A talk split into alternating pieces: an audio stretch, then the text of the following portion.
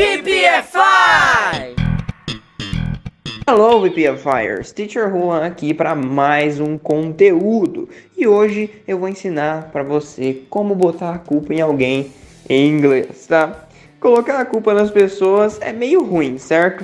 Mas vamos usar isso para aprender um pouco mais de vocabulário em inglês. A gente vai aprender aqui como é que se diz a palavra culpa e também como que se culpa alguém em inglês, tá? Então, fault é a palavra culpa. Essa aí é a palavra culpa, mas como é que será que a gente fala a culpa é minha em inglês? Bom, temos duas formas, olha só. This is my fault. A culpa é minha. Olha só o exemplo que eu separei. This is my fault. I'm so sorry. A culpa é minha, eu sinto muito. A gente pode dizer também it's my fault, que também dá na mesma. Aliás, se a gente mudar o possessivo dessa frase, a gente começa a culpar outras pessoas. Olha só, It's my fault, a culpa é minha. It's your fault, a culpa é sua. It's his fault, a culpa é dele. It's her fault, a culpa é dela. It's its fault, a culpa é disso. Então, a gente usa o it's, que é o verbo to be, e depois a gente usa o it's sem o apóstrofe s para indicar que a posse é de um animal, um objeto ou uma situação. Então, a culpa é disso. Disso o quê? Do animal, do objeto ou da situação. Vai depender, ok? It's our fault. A culpa é nossa. E it's their fault. A culpa é deles ou delas. Mudando o possessivo, você coloca a culpa em outras pessoas. Perigoso, hein?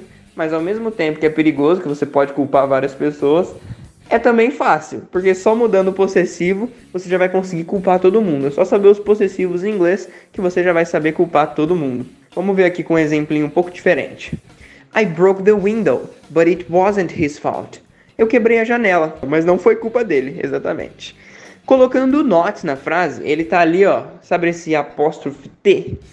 Esse aí é o not. Então quando você coloca ele na frente do to be, no caso aí o to be tá no passado, mas se você coloca ele na frente do to be, você fala que a culpa não é da pessoa. Então, por exemplo, na frase It's my fault, a culpa é minha. Mas se eu colocar It's not my fault, fala que a culpa não é minha. Então colocou o not, a culpa já não é mais sua, beleza? E agora que você já aprendeu a culpar todo mundo, a tirar a culpa das pessoas colocando not e tudo mais, é hora de praticar tudo isso com os nossos desafios, certo?